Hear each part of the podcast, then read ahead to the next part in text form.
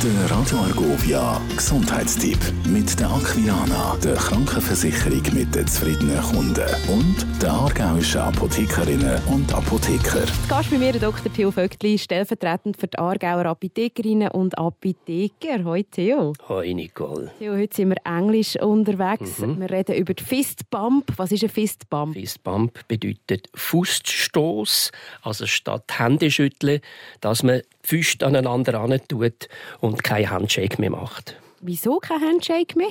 Also an der Hand hat es am meisten Bakterien, äh, lebende Bakterien, Erreger auch, Viren, Pilz und so weiter und so fort. Und ich glaube, es ist nicht mehr als sinnvoll, dass man das nicht unbedingt muss austauschen muss. Man kann andere Sachen austauschen. Wie kann man so eine Keimübertragung einfach reduzieren?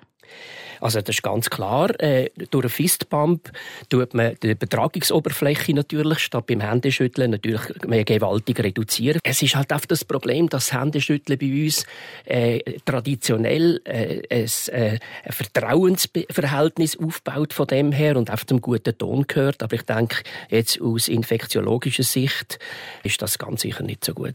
Und wann ist eine eigentliche Händedesinfektion nötig? Rein Wasser tut schon etwa 95 bis 98 Prozent der Keime entfernen.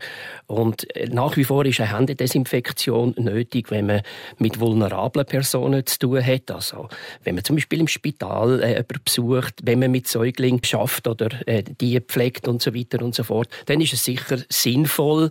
Auch, das haben wir jetzt auch in der Covid-Zeiten gesehen, ist es sicher sinnvoll, die Hände mit einem Alkohol alkoholische Händedesinfektion äh, Mittel zu desinfizieren.